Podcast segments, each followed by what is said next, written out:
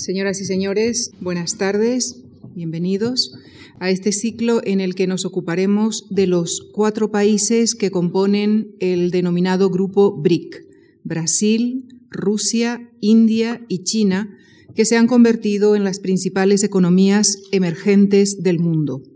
A pesar de la diversidad política, social y cultural que existe entre ellos, han sabido encontrar la fórmula para seguir avanzando en favor de sus intereses comunes.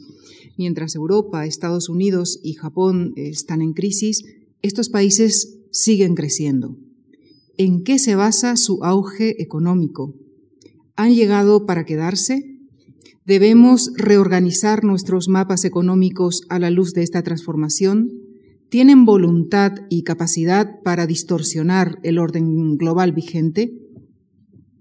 Pues para buscar respuestas a estas y otras preguntas, hemos invitado a Javier Santiso, a José María Ridao y Pablo Bustelo para que compartan con nosotros eh, durante el desarrollo de este ciclo el resultado de sus investigaciones con relación a los cuatro emergentes. Y para inaugurar este ciclo recibimos esta tarde a un joven pero muy reconocido especialista en mercados emergentes, Javier Santiso profesor de Economía de la Escuela de Negocios ESADE y director de su Centro para la Economía Global Geopolítica. Es también el presidente de la Red de Mercados eh, Emergentes de la OCDE y, previamente fue economista jefe y director del, Centro de Desarrollo de la OCDE en París. También fue asesor sobre mercados emergentes para importantes empresas privadas, además de ser eh, consultor del Banco Interamericano de Desarrollo. Javier Santiso estudió en la Universidad de Oxford y se doctoró en el Instituto de Estudios Políticos de París, donde también desarrolló un máster en Economía Internacional y posteriormente fue profesor, así como en otros centros internacionales, como por ejemplo en la Johns Hopkins University. En el año 2009 fue elegido como uno de los jóvenes líderes globales para el Foro Económico Mundial.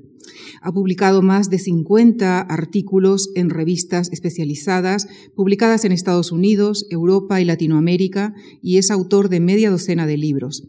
Entre sus títulos más recientes mencionamos América Latina, la economía política de lo posible y la mano visible de China en Latinoamérica. Son también frecuentes sus artículos publicados en la prensa nacional. Por ejemplo, el domingo pasado publicó en el periódico El País el artículo titulado La década de los emergentes, centrado en el tema que nos ocupará en este ciclo. Quisiera agradecer la presencia de Javier Santizo esta tarde con nosotros, porque además acaba de aterrizar directamente desde París, donde ha participado en una conferencia del BID y de la OCDE. Les dejo con él, quien se ocupará de Brasil y su papel entre los mercados emergentes y el rebalanceo del mundo. Gracias. Muchas gracias eh, y eh, buenas tardes, buenas noches. En primer lugar, quisiera agradecer a la Fundación Juan March por, la invitación. Yo creo que además es muy acertado de hacer un ciclo sobre economías emergentes eh, actualmente. Eh, antes de empezar la, conferencia, quizás daros tres... Eh, tres indicaciones por qué estamos hablando cada vez más de estos países y qué está, ocurriendo ¿no? al final. A mí me va a tocar hablar sobre Brasil. Eh, el subtítulo de la conferencia es Brasil y el rebalanceo del mundo, el Shifting Wealth of Nations. Eh, la idea es hacer un guiño también a Adam Smith. Eh, explicaré un poquito por qué al, principio de, de las partes que voy a presentar. Pero sobre todo lo que quería comentar en introducción es daros tres anécdotas o tres, tres ejemplos de lo que está ocurriendo eh, actualmente y son, todos ellos son, son muy recientes. Em, en el 2010, acabamos de cerrar el año 2010, es decir, se, cerró una década, la primera de, de, este siglo, y estamos abriendo ahora eh, el, el 2011, otra década también en la cual estamos entrando.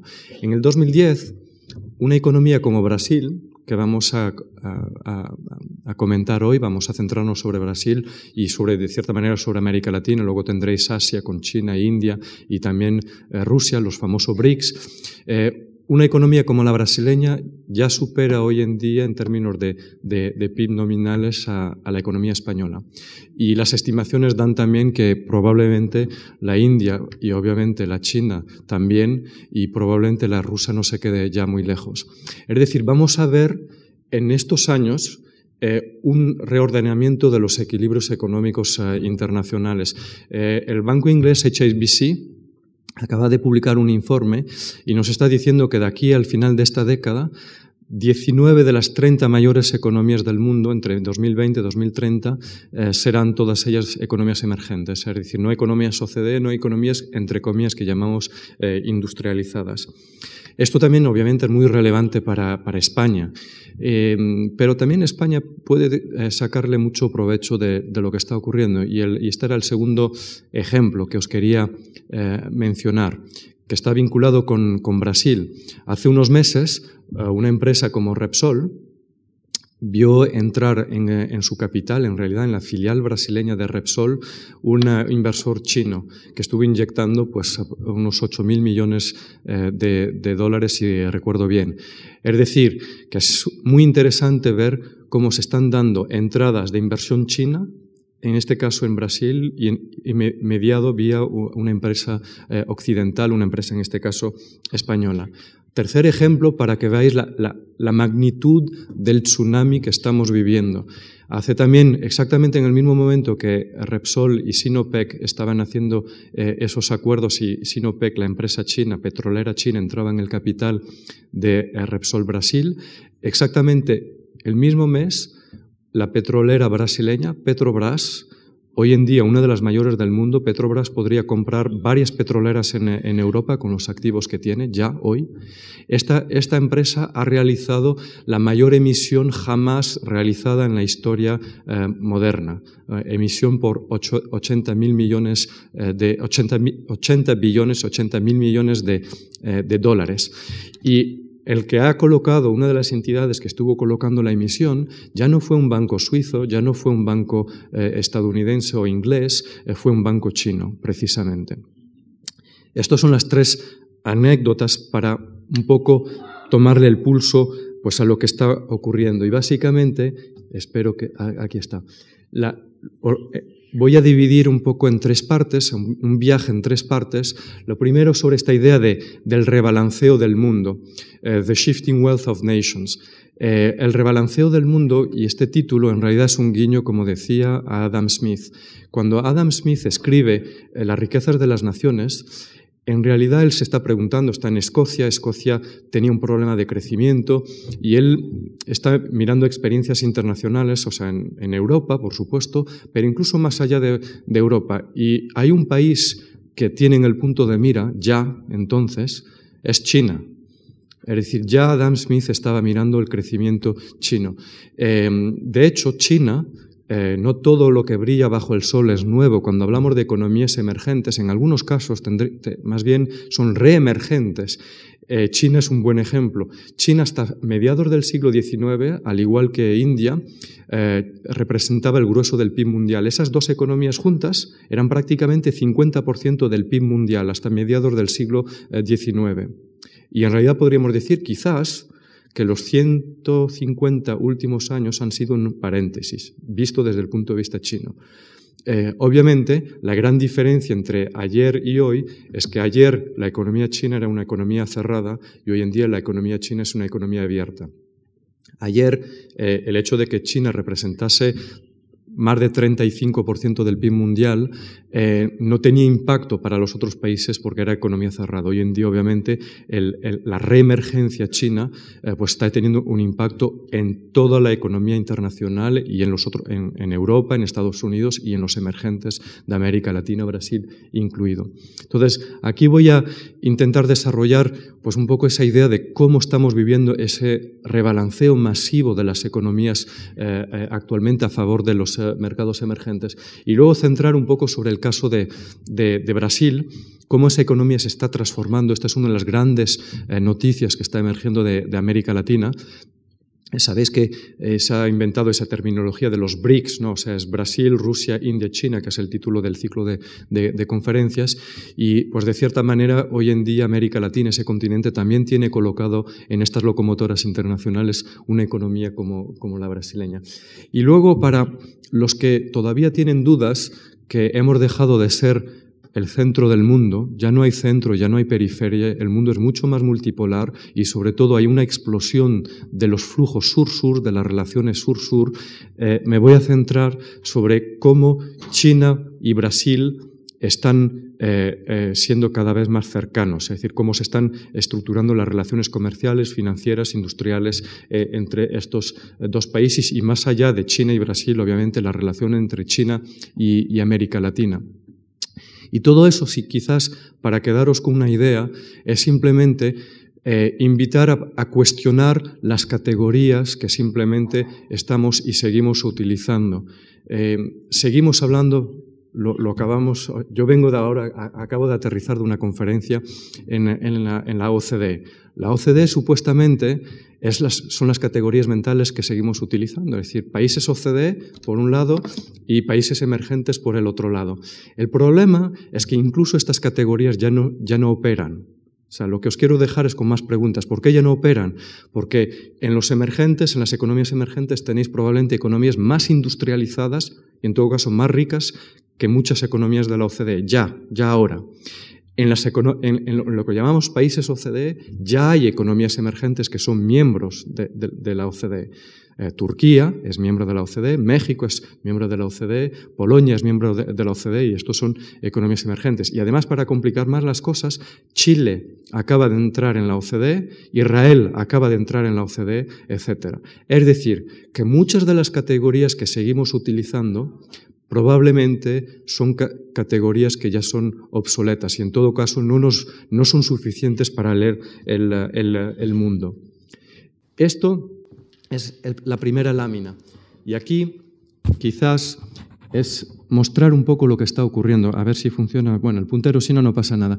Lo, que tenéis aquí es una aceleración de una enorme transición, gran transformación económica que se está dando. Aquí lo que tenéis, esa curva, muestra el diferencial de crecimiento entre los países emergentes y los países OCDE. Es decir, cuánto crecen, por un lado, los países OCDE y cuánto crecen los emergentes. Eh, hasta, como veis, los años 80, los años 90, había una, un comportamiento muy errático, ¿no? O sea, el diferencial no, no, había tendencia. Es decir, básicamente algunos años los emergentes crecían más, cuando estáis por arriba de cero es que los emergentes crecen más y otras veces crecían menos que los países OCDE. A partir de los años 2000 empieza el gran salto, o sea, lo que llamo ese tsunami, ¿no? Empieza a haber una, ola que empieza a crecer y básicamente lo que nos está diciendo el gráfico es que el crecimiento, el grueso del crecimiento mundial está ahora viniendo de los países emergentes. Ese diferencial se vuelve, se, vuelve, se torna positivo, es positivo a favor de las economías eh, emergentes. Y estamos alcanzando eh, en el pico pues un diferencial de 5 o 6 puntos. Es decir, que en promedio, en algunos años de la década que se cerró, las economías emergentes estaban creciendo en promedio, en conjunto, cinco o seis puntos más que el conjunto de los países OCDE.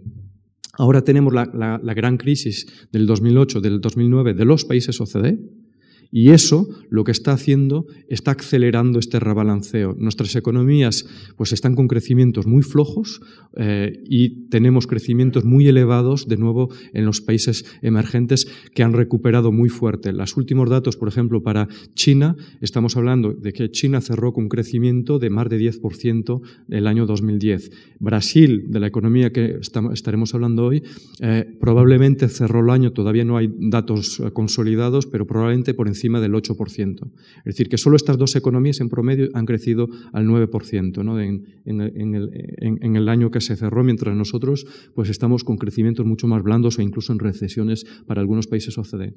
Pero claro, la historia no se va a acabar ahí. Lo que va a ocurrir es que va a ser más de lo mismo de lo que hemos visto en los 2000, en los 2010.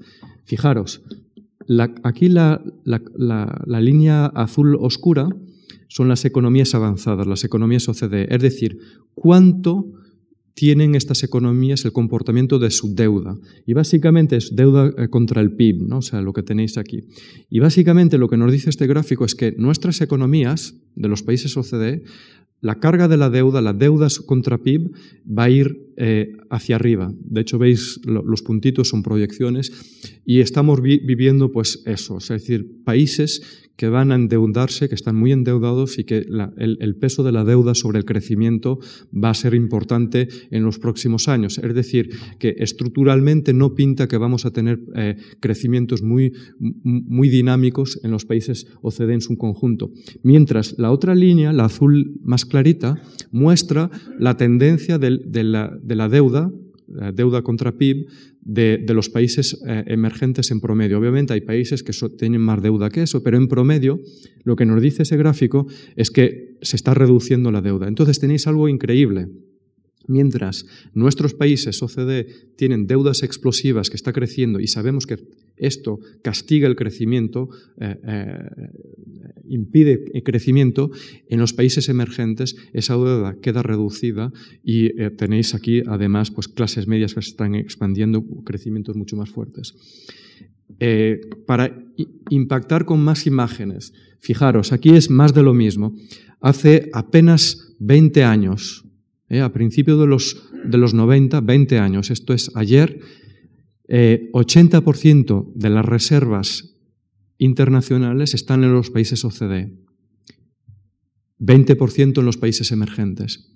Ahora, ¿qué ocurre? Pues prácticamente se ha reducido en porcentajes la, parte de los países OCDE, 40% apenas, ya estamos muy por debajo de los 40% hoy en día, más bien hacia 35%, de las reservas internacionales son los países OCDE. Es decir, hemos pasado de 80 a 35%. Ese es el rebalanceo financiero que se está dando. Y fijaros, la dinámica explosiva de reservas en los países emergentes, de 20 del total mundial, hace dos décadas apenas, a 65% hoy en día, eh, incluso las cifras del 2010 pues apuntan eh, a, más, eh, probablemente estemos más cerca de los 70%. Y no es solo la historia de China, es decir, obviamente aquí China influye mucho, tiene reservas internacionales colosales, pero un país como Brasil, eh, tiene hoy en día más de 250 mil millones, 250 billones de dólares de reserva. Esto es un récord histórico para la economía brasileña. Es decir, no sé cuántas empresas del IBEX podrían estar comprando eh, si quisieran con esas reservas. Obviamente no pueden hacer este tipo de operaciones y no es el objetivo de, las reservas, pero es para daros una magnitud, 250 mil millones, 250 billones eh, americanos, como dicen nuestros amigos latinoamericanos, es, es colosal. Esto es otra manera de verlo. Esto no es un error visual, no es un error de gráfico. Eh, es decir, aquí tenéis, en esa parte aquí a, la izquierda para, para mí, las curvas de, reservas de los países OCDE, Alemania, Francia, Holanda, bueno, tenéis varios, Estados Unidos, Inglaterra. Como veis, esto es una curva plana.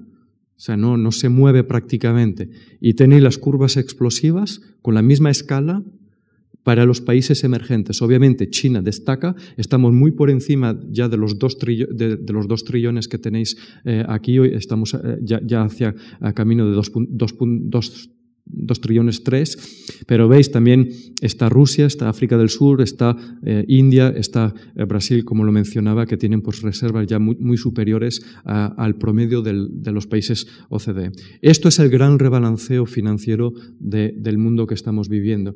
Y claro, eh, los mercados financieros están recogiendo estas dinámicas. aquí tenéis un gráfico que muestra lo que le llaman en, los mercados financieros la prima de riesgo, es decir, cuánto yo eh, estoy dispuesto, tengo que pagar para comprar, por ejemplo, una emisión del, bono español, del Estado español o de, eh, del, brasileño, de lo que sea. Y lo que nos dice ese gráfico, fijaros, tenéis las cinco grandes economías emergentes, aquí se, se ha incluido eh, también México en esta, aunque México es complicado de, ponerlo en una categoría, porque también es un país OCDE. Entonces ya, ya veis las dificultades para empezar a seguir razonando con este tipo de, categorías.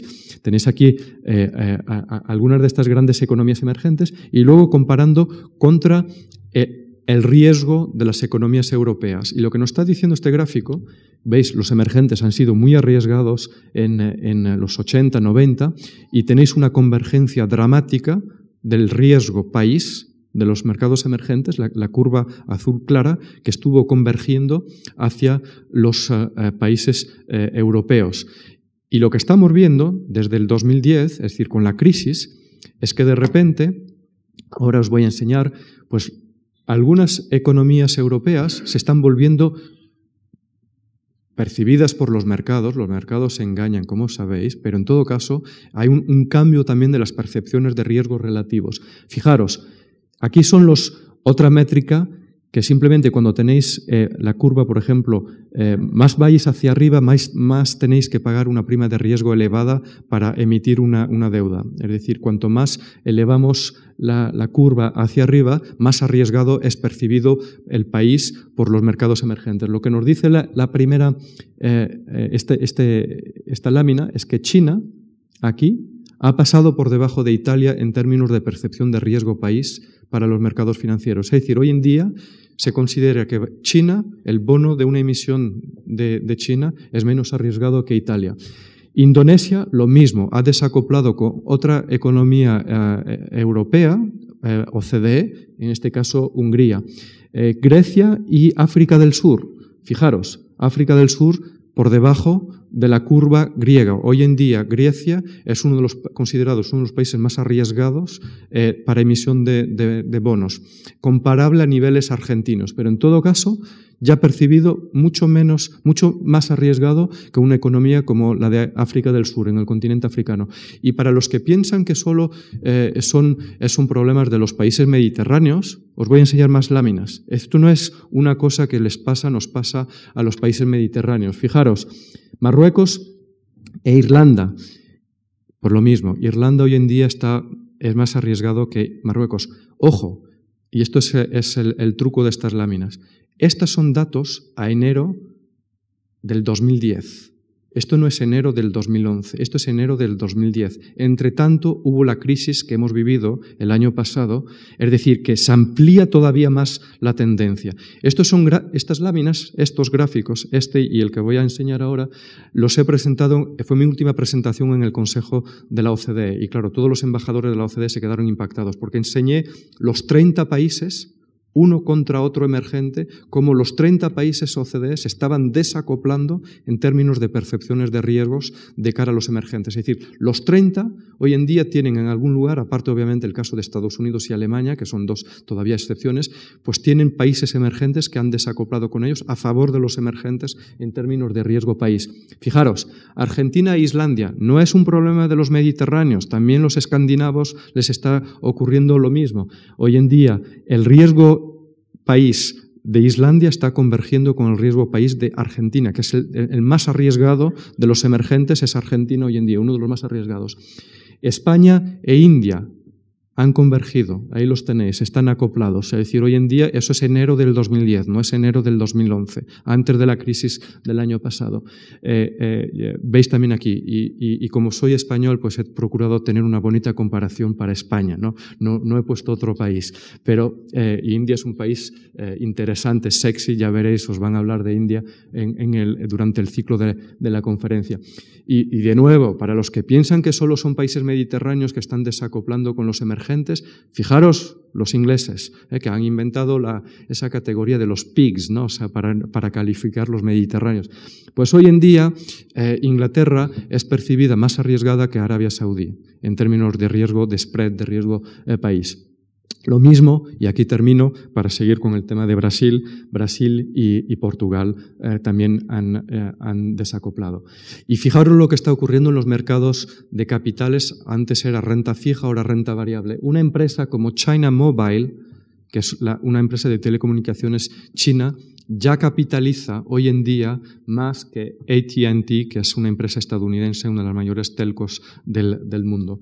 Petrobras, como os comentaba antes, Petrobras, la brasileña de Petrobras, petrolera, ya capitaliza más o igual que Royal Dutch Shell, una de las mayores petroleras del mundo europea. Itaú Banco ya está a la par banco brasileño con BNP Paribas. Hoy, hoy en día Itaú Banco tiene una capitalización bursátil superior a BBVA, por ejemplo, muy superior a BBVA. Tata Motors con General Motors, pues lo mismo, tenéis aquí convergencias. Eh, más láminas. Vale, una minera brasileña pues ya está a la par con la mayor minera del mundo, que era Río Tinto. Incluso hoy en día ya vale, eh, supera Río Tinto en el sector minero. Es la mayor minera del mundo, la tenéis ahí, es brasileña, ya no es eh, de un país OCDE. Eh, China Commercial Bank, están hablando en la prensa de aterrizaje de bancos chinos, incluso aquí en España, pues ahí los tenéis, superior a JP Morgan, uno de los mayores bancos estadounidenses que existe. Bradesco, otro banco brasileño, ya tiene una capitalización bursátil superior a la de, a, la de BBVA y podemos seguir con más eh, láminas. Esto es el mundo tal como lo vemos nosotros occidentales. Es decir, básicamente seguimos pensando que somos el centro del mundo y ahí nos tenéis en el centro del mundo. Pero fijaros, quizás el mundo es esto. Es decir, desde el hemisferio sur, quizás el centro del mundo pues, se ha desplazado y nos ven, ven de esta manera. Y en todo caso, probablemente esta imagen del mundo es más cierta de los reequilibrios que está habiendo. Es decir, probablemente el centro del mundo se ha desplazado mucho más hacia Asia y esta visión, eh, pues desde China, por ejemplo, pues corresponde quizás algo más a la, realidad. Eh, más datos, y voy a acelerar un poco. Os hablé de, flujos financieros, flujos de inversión directa extranjera. Está aumentando la inversión extranjera directa de los países emergentes en otros eh, países emergentes. No solo estos países están recibiendo mucho capital, por ejemplo, en el 2010, eh, la segunda economía en el mundo que ha recibido capital es China 100.000 millones de dólares, son los datos, más de 100.000 millones de dólares. Pero también China está invirtiendo en otros eh, países y en otras regiones. En América Latina, estos no son datos oficiales, o sea, estuve intentando hacer estimaciones. China ha invertido en el 2010 en América Latina más de 30.000 millones de dólares, o sea, en las grandes operaciones, es decir, es muy superior el dato a esto. 30.000 millones es todo lo que había invertido hasta la fecha, mucho más superior a lo que había eh, invertido China en todo el continente eh, eh, americano, latinoamericano. Es decir, estamos viendo efectivamente pues, el, el tsunami crecer todavía más de inversiones extranjeras directas de estas empresas.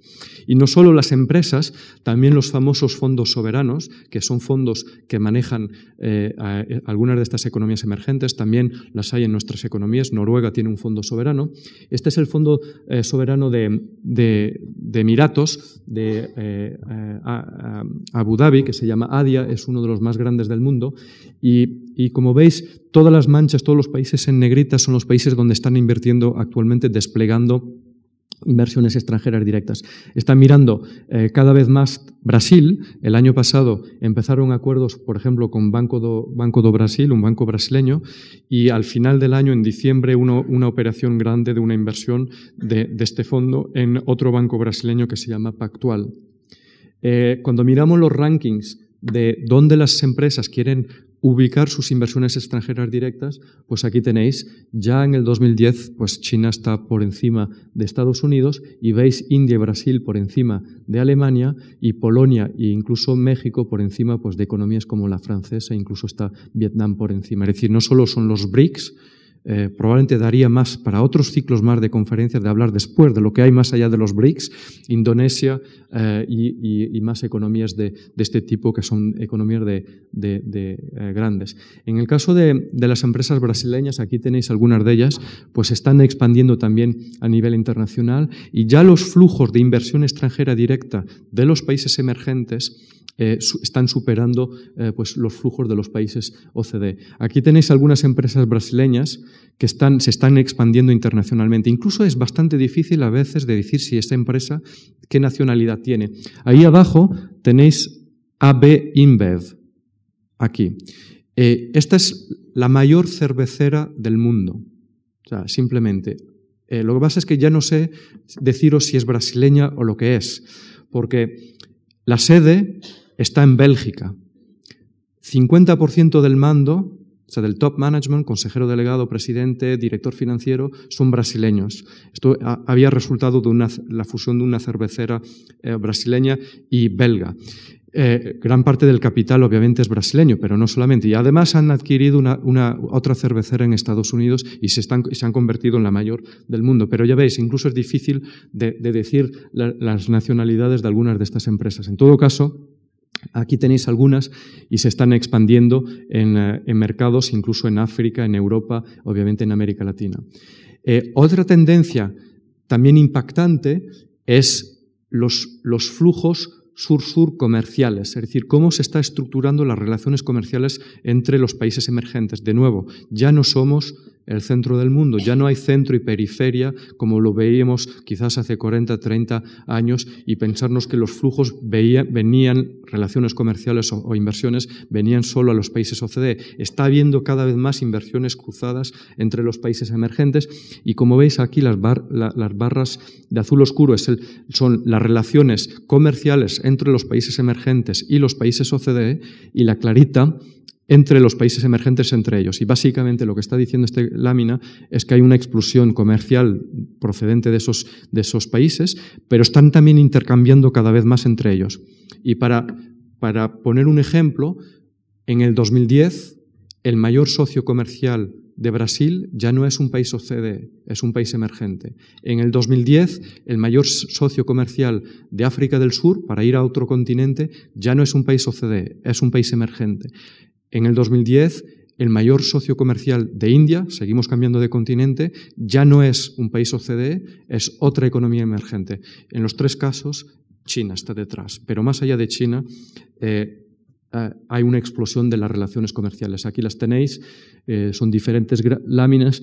La, en el caso de, Brasil, eh, una economía como la brasileña, pues prácticamente 15% eh, de las exportaciones hoy en día de Brasil eh, van a parar a, China. entonces, ¿qué está ocurriendo con, economías como la brasileña? ya hemos hablado algo de ella, pero voy, a, seguir pues el viaje, ¿no? un poco centrando más pues, en, este país y en este continente. Esto lo que nos está diciendo no es que básicamente, pues sí, China, eh, perdón, Brasil ha tenido suerte de cierta manera porque el auge de China, lo vamos a ver luego, ha ayudado al auge de Brasil. Pero no es solo eso, es decir, lo, Brasil ha hecho sus deberes en términos de, economía política, como muchas economías emergentes y en particular de América Latina. Es decir, no son solo factores exógenos, extranjeros a, la economía, pero también factores endógenos que han ayudado a que estas economías eh, se hayan eh, elevado. Y una cosa por ejemplo, que es bastante llamativa, es el, proceso de apertura que han tenido estas economías. Aquí es una manera de calcularlo, es de mirar la, contribución de las exportaciones al crecimiento, eh, ratios de apertura comerciales, las remesas, es decir, cómo se han abierto estas economías. Y como veis, las barras entre 1988 y 2007 pues, han aumentado. Y, y hemos cogido aquí 2007 y 1981, porque es exactamente un año antes de megacrisis que han tenido estos países.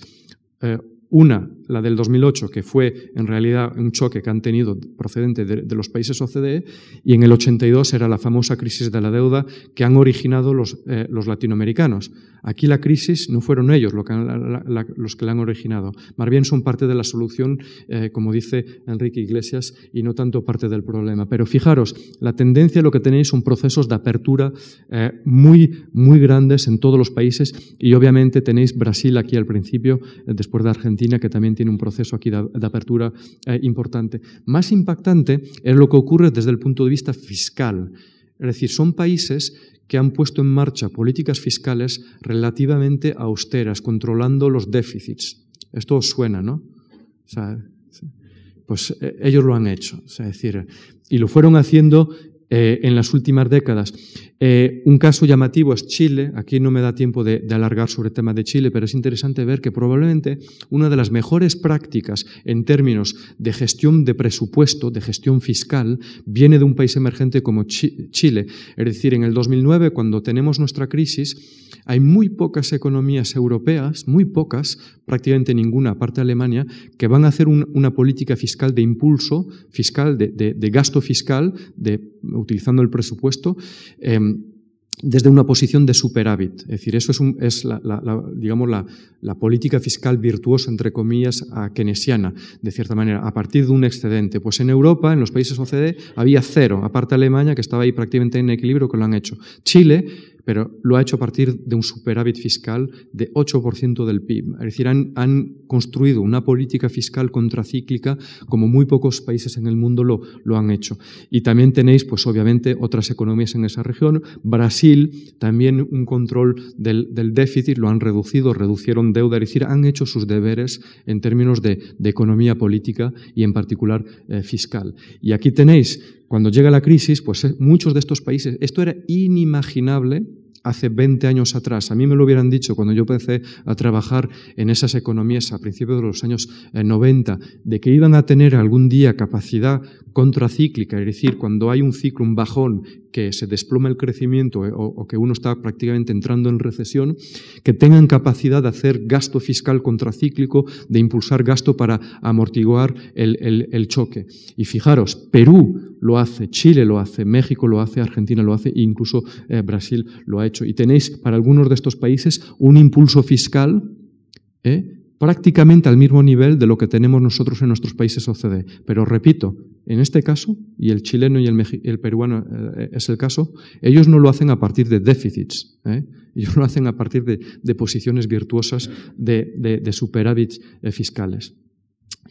Y, esto es lo que está ocurriendo con, con Brasil. Era absolutamente increíble ver esto, de que el año del tsunami, donde tenéis 100% de las economías OCDE en recesión o con desplomes del, crecimiento brutales, espectaculares, tenéis una economía como la brasileña que apenas tiene un rasguño. Esto es increíble, ¿eh? es decir, todavía hoy en día lo vemos eh, después, pero que prácticamente no tiene un rasguño, es decir, van a tener apenas un crecimiento de cero el año, eh, eh, ese año y de nuevo saliendo muy rápidamente de la crisis con crecimientos muy elevados. Este año, o sea, el año 2010, cierran con, con más de 8%, como lo estaba diciendo. esta es la portada de The Economist, pues que tenéis ahí el, el, el Cristo del Corcovado despegando. había bromas sobre esto, diciendo que incluso el Cristo del Corcovado pues, no podía salvar eh, Brasil de la deuda. Eso eran las bromas que se hacían en los años 80. Obviamente ha cambiado muchísimo desde entonces. Las agencias de ratings, y todavía bueno, eh, tienen alguna métrica eh, y, y, credibilidad, como sabéis, hay mucho cuestionamiento sobre esto, pero básicamente el mismo año de la crisis, las agencias de rating, mientras estaban haciendo eh, un downgrade, eh, retrocediendo, bajando los ratings de los países OCDE, de muchos de ellos, Brasil obtenía el grado de inversión. El mismo año. Y no solo Brasil, también otros países como Perú y otros van a obtener el mismo año. Y ese mismo año, además, Brasil eh, obtiene un récord de, inversiones extranjeras directas. Lo que ha ocurrido también es que la clase media se ha expandido en, Brasil. Esto es uno de los grandes logros de los años Cardoso y de los años Lula. Eh, probablemente uno de los grandes legados de, estos dos eh, grandes jefes de Estado eh, es haber también estabilizado su economía, hacer una economía seria, política fiscal, política monetaria y expandir las clases medias. Fijaros, las clases medias hoy en día en Brasil representan 50% del total de la población. Esto nunca se había alcanzado en la economía brasileña y es el gran legado de, Lula. 20 millones de brasileños 10% de la población eh, eh, han alcanzado de, eh, niveles de, ingresos pues, que se están acercando a umbrales de los 10.000, ¿no? estamos en torno ya a los 8.000. Y además la incorporación de la clase media brasileña, lo que ha ocurrido, pues ha sido muchos jóvenes, muchas mujeres que se han incorporado en las clases medias brasileñas. Es decir, hubo una expansión de la clase media, de la demanda doméstica en estas economías. Y entonces, pues los economistas, nosotros, pues incluso estamos un poco desamparados cuando miramos eh, eh, esto, porque aquí os voy a dar el ejemplo de Goldman Sachs. Eh, estos fueron los que han inventado BRIC, ¿eh? Ese es Goldman Sachs, ese es Jim O'Neill, que es el chief economist, era porque ahora ha cambiado de posición. Eh, los BRICS, pues el, que lo inventó fue este señor en el 2001. De nuevo, es una invención de los financieros, ¿eh? los términos de mercados emergentes o BRICS. Pero fijaros, cuando hacen el ejercicio en el, en el, en el 2001 y luego lo vuelven a hacer en el 2003, aquí la, lámina no sale bien, pero las estimaciones arriba son en el 2003, es decir, hace apenas eh, siete años y luego vuelven a, rehacer estimaciones en el 2009 de cómo va a estar posicionado Brasil con respecto a, otras economías OCDE. Y en el 2003 decían proyectaban que Brasil alcanzaría Italia en el 2025. Bueno, las cosas van tan rápido que ya han tenido que recalcular todo, volver a rehacer los modelos, etc. Y ahora en el 2009, si era ayer, ya nos dicen, no, no, no va a ser en el 2025 cuando Brasil alcance Italia, va a ser en el 2020, cinco años antes. Pero probablemente ya se quedaron cortos, ¿eh? es decir, que ya, ya, vamos a tener que volver a rehacer los cálculos. Francia, pues Brasil alcanzaría Francia en el 2031 han tenido que volver a rehacer los cálculos y ahora pues 2027. Lo mismo con Alemania. Y como dije, ya Brasil en PIB nominal, no en PIB per cápita obviamente, pero en PIB nominal ya en el 2010 ya ha alcanzado a, España. Y, claro, además les va a ayudar porque están obteniendo pues, propulsores, eh, Juegos Olímpicos, van a, ser, van a hospedar los Juegos Olímpicos en, en el 2016 eh, y justo antes el Mundial de eh, de fútbol en el, en el 2014. Obviamente estas economías y la brasileña no tienen resueltos muchos problemas, eh, tienen retos, por supuesto. Uno quizás de los mayores retos, yo cuando estaba, esto es una lámina que, que habíamos trabajado de un informe que hice cuando estaba en la OCDE, en el Centro de Desarrollo, básicamente lo que tenéis aquí es el gasto, el gasto público en educación. ¿eh? lo tenéis abajo, la línea abajo, eh, eh, en el gasto por estudiante en primaria y en secundaria. Y allí arriba tenéis qué tal miden en los famosos informes de PISA de la OCDE la, eficiencia de ese gasto, si queréis, en términos de, rendimiento de, los, estudiantes, cómo en las pruebas se desempeñan en las pruebas matemáticas, etc. Y fijaros lo que nos dice. Básicamente lo que veis es que países como Brasil, gastan relativamente, eh, gastan bastante en educación, ¿eh? es decir, no es que gasten poco, eh, gastan cosas comparables a un, ahí arriba tenéis algún país como Polonia, algún país OCDE, tenéis España allí más allá y, obviamente Finlandia, que es uno de los que más destaca. Pero fijaros, todos los países latinoamericanos, Brasil incluido, gastan relativamente, pero en todo caso el gasto para un, Polonia estaría más por arriba, donde veis eh, Macao, China, por ahí está Polonia. Lo que nos dice el gráfico es que Polonia y Brasil gastan prácticamente el mismo nivel de, esfuerzo, de gasto en, en, educación, pero Polonia está mucho más arriba, es decir, el gasto es mucho más eficiente para Polonia, el gasto en educación, que Brasil. Y uno de los grandes retos pues es este, es decir, es hacer que el gasto, por ejemplo, en educación sea eh, mucho más eh, eficiente, que tenga mayor impacto. Y, por eficiencia no solo estoy entendiendo la eficiencia de que los estudiantes brasileños eh, tengan mejor desempeño en esas métricas de PISA, etc. También la eficiencia es que el gasto sea más equitativo. Esto es muy importante porque estamos operando, aquí estamos hablando de una democracia, estamos operando en, entornos democráticos. Y esto es una cosa que nos había costado bastante hacer este gráfico, vale la pena de comentarlo, porque básicamente aquí estuvimos comparando con mis eh, eh, eh, colegas, ex colegas de la OCDE, el, el si queréis, la desigualdad, el, coeficiente Gini es la medición de la desigualdad, como los economistas medimos la desigualdad, antes y después de, impuestos, de transferencias. ¿Qué nos dice este gráfico? Pues antes es el punto azul, antes de transferencias eh, eh, eh, fiscales, y el punto gris es después de las transferencias. Lo que veis es que en todos los países OCDE, incluso en España, en Italia, en los países latinos, es decir, no hay maldición latina, en todos los países OCDE el gasto fiscal en educación es redistributivo, es decir, la desigualdad antes y después de impuesto se ajusta y de 20 puntos. Es decir, en, en nuestros países el gasto en educación es progresivo también alcanza los, los más pobres, eh, los, los, quintiles más bajos, los más pobres. Fijaros en América Latina y el caso de Brasil que está ahí también. Como veis, no veis diferencia entre el punto azul y el punto gris. Básicamente lo que quiere decir este gráfico es que el Gini, el coeficiente de, que mide la desigualdad, la desigualdad antes y después de transferencias de impuestos, no tiene impacto. El gasto fiscal es muy poco progresivo en, América Latina, en Brasil. Es decir, no alcanza todavía los quintiles más pobres. Y eso es uno de los grandes retos que obviamente los gobiernos latinoamericanos, Brasil, eh, están muy conscientes. Por eso eh, Lula, el, gobierno de Lula, pues inventó el programa FAME Zero, esos programas de redistribución importantísimos que han tenido mucho impacto. Y obviamente es uno de los retos que, sigue pendiente, una de las cosas que tienen que, afrontar. Eh, me queda todavía pues unos 10-15 minutos, entonces es la tercera idea que quiero eh, dejaros en este, en este viaje, es cómo hemos visto pues ese gran rebalanceo de las riquezas eh, eh, que estamos presenciando, cómo también esto no es solo suerte para una economía como Brasil, obviamente les ha ayudado lo que está ocurriendo en, este rebalanceo y lo vamos a ver ahora, pero como también Brasil se ha autoayudado a sí misma. Y precisamente pues también cómo Brasil cada vez pues está aproximando a otras economías emergentes y en particular China. Y de cierta manera lo que estamos viviendo es una aproximación entre América Latina y, Asia, como está habiendo una aproximación eh, cada vez más eh, vínculos comerciales y de todo tipo más estrechos entre África y eh, Asia y China.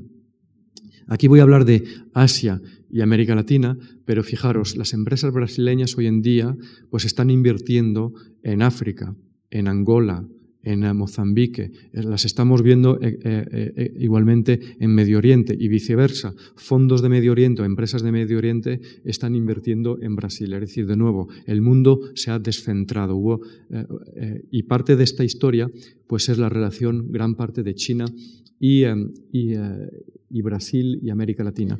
Aquí tenéis un gráfico que básicamente nos muestra cómo el PIB de Estados Unidos, que es lo que tenéis en negrita, eh, United States, US, ese, ese PIB, eh, pues estaba muy vinculado al de América Latina, o mejor dicho, como América Latina, que tenéis ahí en puntitos, eh, veis Latin America, de hecho se saltó en la, América, pero bueno, básicamente lo que, lo que veis es que hay un comportamiento relativamente er, errático, pero cuando tenéis desplomes del PIB en Estados Unidos, básicamente América Latina no se salvaba. Se desplomaba y había una correlación muy fuerte entre el crecimiento de, Estados Unidos y el de América Latina. Incluso hay, para una economía latinoamericana, la mexicana, que es la más cerca de Estados Unidos, la correlación era prácticamente perfecta, de uno a uno. ¿eh? En, el caso de Brasil no tanto, pero había una relación muy fuerte, una correlación muy fuerte entre el crecimiento de ambos. Y fijaros, aparece China en esta década de los 2000 y básicamente, pues obviamente China también ha, caído el crecimiento con lo que ha ocurrido en Estados Unidos y en Europa, pero no tanto y el hecho de que haya aguantado China y sobre todo que haya recuperado China explica pues la salida rápida de América Latina y en particular de, Brasil. Eh, aquí voy a mostrar más lo que está ocurriendo a nivel de las exportaciones, como decía, entre los años 2005 y 2009, que son apenas cuatro o cinco años. Es impresionante la velocidad de los fenómenos que se están dando. Eh, la, barra en, gris em, claro es lo que representaban las exportaciones, por ejemplo, de Chile o de Brasil, eh, que tenéis ahí, eh, hacia, hacia China en el, en el, total de las exportaciones de Chile o de, de Brasil. Chile eh, hace, pues eso, cinco años representaba un poquito más de, 10%, es que ya estamos prácticamente 25%. ¿eh? Es, es, espectacular cómo ha crecido. Hoy en día, el mayor mercado de exportación para una economía como la chilena es China. El grueso de las exportaciones chilenas no van hacia Europa, no van hacia Estados Unidos, van hacia Asia. Es decir, Chile es un país que ha girado hacia Asia desde el punto de vista eh, comercial.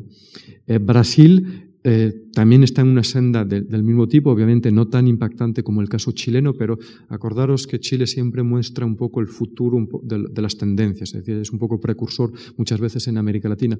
Pero fijaros, también ha multiplicado, incluso casi triplicado, las exportaciones de Brasil hacia, hacia, hacia China. Eh, de unos 5% en el 2005, en cinco años después estamos ya prácticamente en 15%, es decir, en el 2005 incluso probablemente puede que sea más. Y ya China, como decía, ya es eh, el mayor eh, mercado, uno de los mayores socios comerciales de, de Brasil. Obviamente estas relaciones tienen sus, sus problemas Es decir, también no todo, eh, no todo lo que brilla bajo el sol eh, es oro. ¿no? tenéis aquí el, total de las exportaciones, el perfil de las exportaciones de, América Latina para diferentes países. ¿no? Veis, por ejemplo, en el caso de, Brasil, las exportaciones a Estados Unidos representaban en el año 2009 10%, ¿eh? del total y ya China superaba a Estados Unidos como socio comercial eh, exportador eh, para eh, Brasil. El, caso de, Chile ya os lo conté, incluso pues tenéis China por encima de la Unión Europea en su conjunto. Como veis, Chile exporta 23% del total de sus exportaciones van a China y el 22% a, la Unión Europea en su conjunto. O sea, ya ha relegado eh, incluso la Unión Europea. En el caso de, Brasil, pues eh, tenéis aquí las cifras. Todavía en su conjunto la Unión Europea está por delante de China, pero eh, ya Estados Unidos se quedó por detrás. La dificultad de estas relaciones tiene que ver con las materias primas, es decir, que básicamente todavía América Latina exporta sobre todo, no solo, pero sobre todo materias primas hacia, hacia, hacia China. Y esto obviamente es una dificultad porque el valor añadido de, estas, eh, de, estos productos es inferior que si uno exporta pues, automóviles, etc. Y viceversa, los chinos exportan mucho más componentes electrónicos, etcétera, es decir, productos de mayor valor añadido. Es decir, que hay cierta asimetría entre las relaciones y esto es probablemente uno de los retos en, los cuales tendrán, eh, que tendrán que enfrentar los, gobiernos y los países latinoamericanos para cambiar los términos del intercambio. Paso sobre estas láminas eh, porque quiero mencionar también algo sobre las inversiones extranjeras directas. Y básicamente aquí es una lámina un poco lo que muestra eh, cómo América Latina pues, se queda un poco rezagada, eh, se ha quedado rezagada hasta la fecha para la atracción de inversión extranjera directa.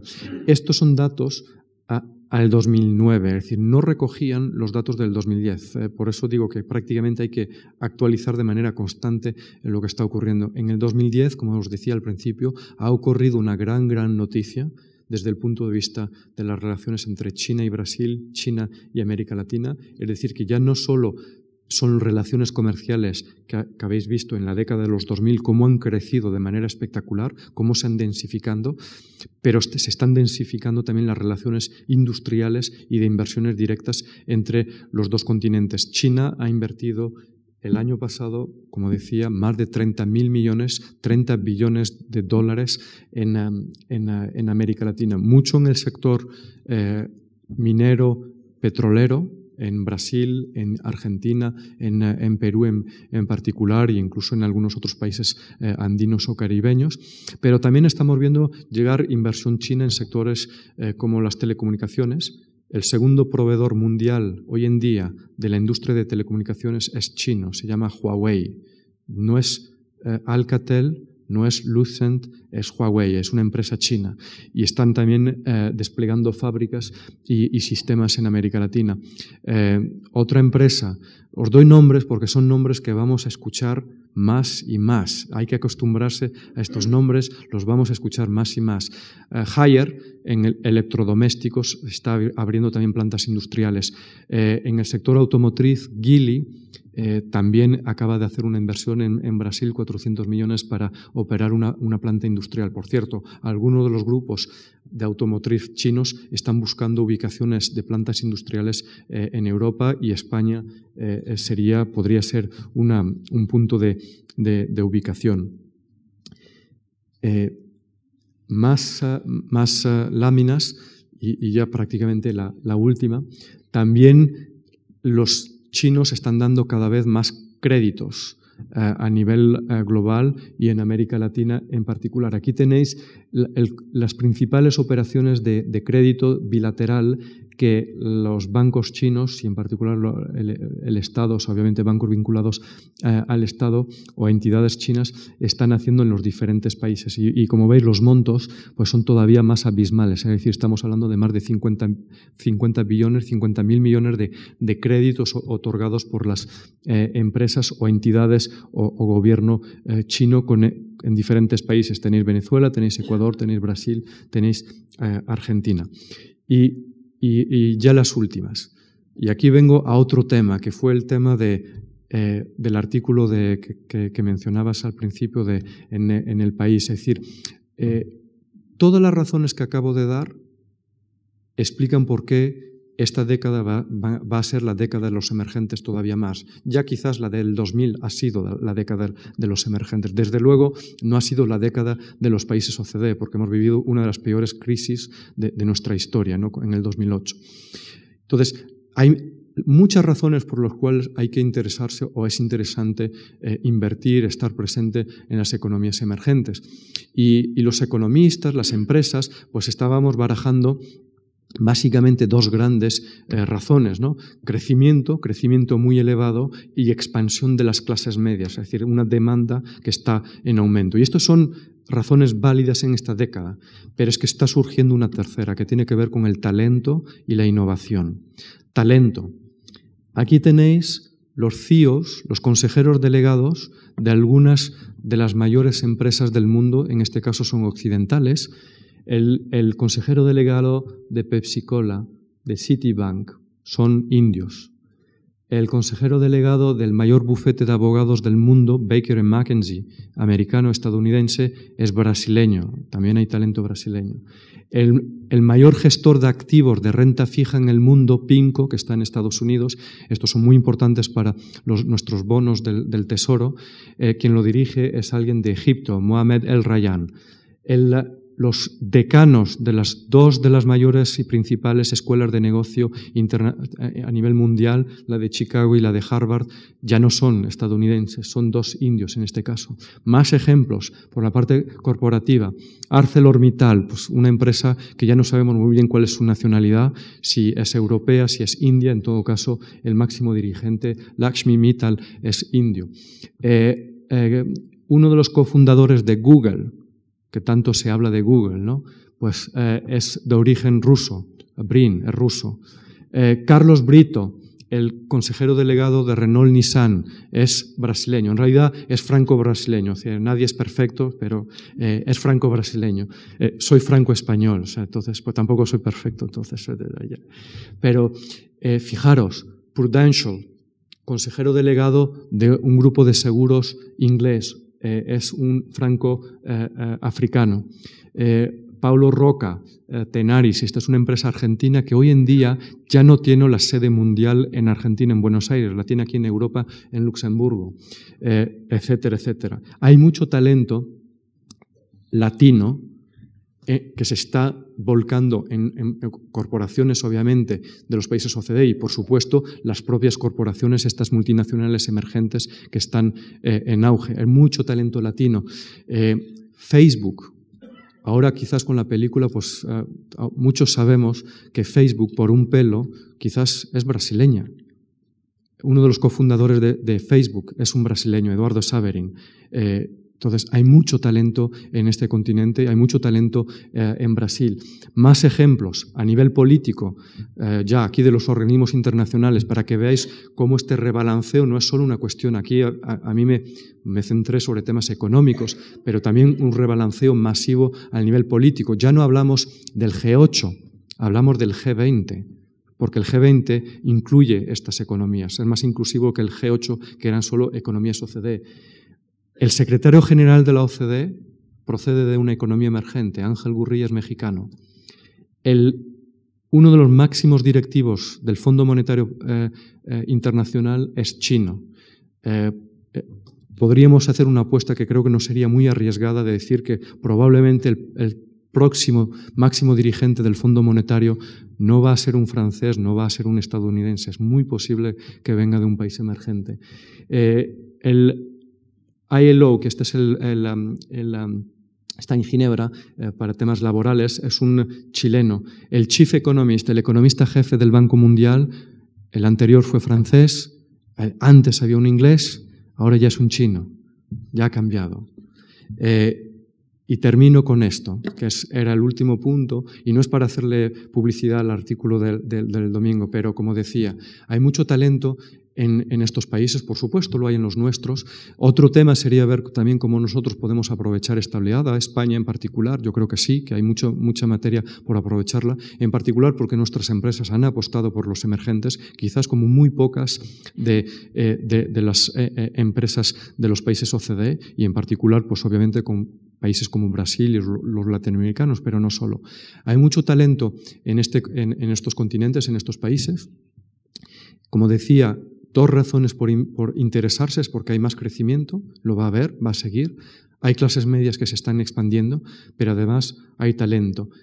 De la misma manera que estamos viendo un rebalanceo masivo de los flujos comerciales, de los flujos industriales, también está, va a ocurrir en esta década, y este era el punto que quería hacer eh, en, eso, en ese, en ese pequeño artículo, que también estamos viendo, viviendo un rebalanceo masivo de la innovación. Si pensamos de la misma manera que las categorías OCDE versus países emergentes son categorías operativas para leer el mundo actual, yo creo que pues, aquí era una invitación a reconsiderarlo. Pero si seguimos también pensando que los países emergentes es solo una historia de bajo costes, que en China son industrias con bajo costes, pues de nuevo también yo creo que vamos muy equivocados. Están surgiendo, como decía, campeones mundiales en la industria de telecomunicaciones el número dos de, equipos de telecomunicaciones es chino, ya es chino, ya es Huawei. Algunas de las empresas de Internet que estamos viendo emerger en términos de, capitalización bursátil, la tercera del mundo es China. Y estamos viendo eh, cosas ocurrir desde Brasil, desde África del Sur, desde, eh, Rusia. En las industrias de outsourcing, de, eh, todo lo que es informática, etc., Infosys, Wipro, Tata, estas empresas pues están ya en posiciones de líderes. En los aviones eh, eh, eh, supersónicos, jets de, de, medio radio, Embraer de Brasil es uno de los grandes empresas internacionales con Bombardier o Dassault, los canadienses o los franceses. Ya están ahí. En el sector de cemento, que parece que uno puede pensar que el, cemento no es una industria puntera, pero básicamente el modelo de negocio que han traído es la logística. aquí sí que son punteros, como Inditex es puntera por la logística, incluso en un sector tradicional. La segunda, tercera empresa mayor del mundo se llama Cemex, es mexicana y ya es eh, otra emergente. Es decir, también el rebalanceo va a ser de innovación y esto probablemente va a ser esta década que nos va a tocar vivir. Muchísimas gracias.